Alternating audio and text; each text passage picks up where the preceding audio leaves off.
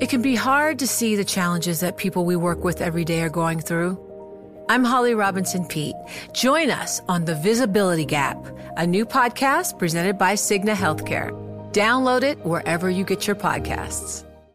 The countdown has begun. From May 14th to 16th, a thousand global leaders will gather in Doha for the Qatar Economic Forum powered by Bloomberg. Join heads of state, influential ministers, and leading CEOs to make new connections, gain unique insights, and uncover valuable opportunities in one of the world's most rapidly rising regions.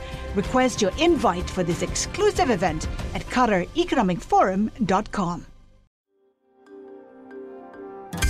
Le entregamos todo lo que necesita saber para comenzar el día. Esto es Bloomberg Daybreak para los que escuchan en América Latina y el resto del mundo.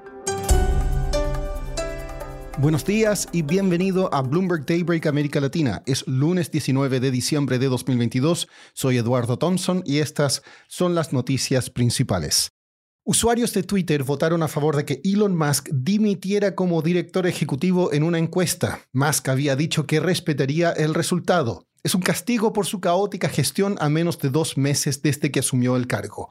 Se emitieron unos 17,5 millones de votos. Musk aún no ha respondido. Las acciones de Tesla subían antes de la apertura del mercado. La plataforma también comenzó a restaurar algunas cuentas suspendidas por infringir sus reglas. En cuanto a los mercados, los futuros en Wall Street y las acciones europeas repuntan esta mañana. Se recuperan de las bajas la semana pasada, motivadas por temores a que las alzas de tasas de los bancos centrales llevarían a una recesión global. Asia cerró con leves bajas, el crudo avanza y las tasas de los bonos del tesoro suben se vienen presiones negativas para el mercado de acciones. Según JP Morgan y StoneX, las mayores firmas administradoras de activos podrían vender hasta 100 mil millones de dólares en acciones en las últimas dos semanas de 2022 buscan reequilibrar las carteras para lograr una combinación de acciones y bonos en una proporción de 60 a 40. Por su parte, Michael Wilson, estratega de Morgan Stanley, prevé una recesión de resultados corporativos que podría ser similar a la de 2008-2009. En Estados Unidos, la Cámara de Representantes dirá hoy si recomienda procesar al expresidente Donald Trump por su papel en los ataques del 6 de enero de 2021 al Capitolio. En cuanto a la guerra en Ucrania, ministros de la Unión Europea evaluarán un posible tope al precio del gas de 188 euros por megavatio hora, casi un tercio menos que la propuesta inicial. Los aliados de Ucrania en Europa discutirán hoy más ayuda de defensa aérea. En China, a más de un mes de un aumento exponencial en los casos de COVID, solo se han reportado dos muertes. Sin embargo, los hospitales están sobrepasados. Los informes en terreno sugieren que Pekín está experimentando una ola de muertes. Las acciones chinas caen.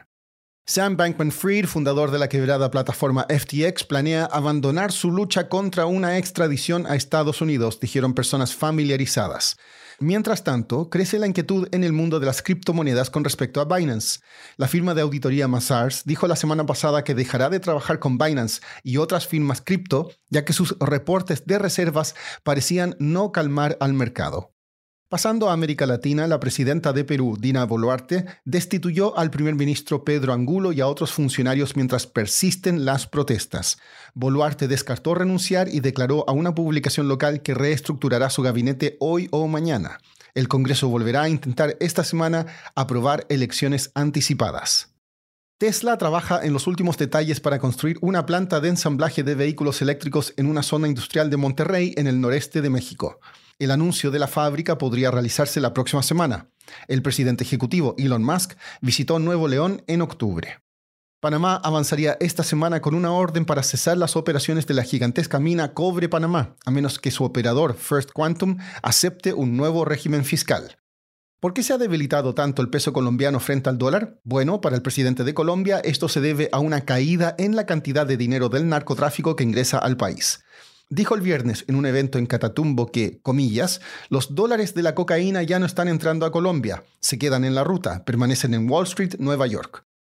Lionel Messi marcó dos goles en el dramático empate 3 a 3 con Francia y por fin tiene su trofeo más codiciado después de que su equipo ganara la tanda de penales.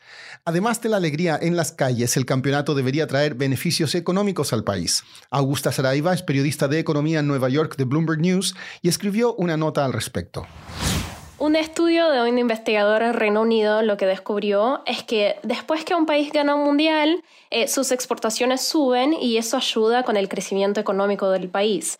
Y para un país como Argentina, lo esperado es que se beneficie mucho, porque la investigación lo que descubrió es que después de la victoria de Brasil en el 2002, las exportaciones crecieron mucho. Y lo que me dijo el investigador es que como Argentina tiene un perfil más o menos similar al de Brasil, cuando hablamos de exportaciones, lo esperado es que se beneficie bastante el año que viene. Augusta, ¿el beneficio es solo en las exportaciones o también se ve en otras áreas? Sí, exacto. No solo el tema de las exportaciones, pero sino que esto pasa porque aumenta bastante la visibilidad de un país a nivel internacional. Y para Argentina, como ya llevaba 36 años sin ganar un mundial, tiene el impacto de la sorpresa también, ¿no? Y entonces como que el país vuelve al escenario internacional y esto trae más visibilidad para el país, lo que ayuda con exportaciones, pero también en otros temas, capaz con el turismo, capaz con las ventas.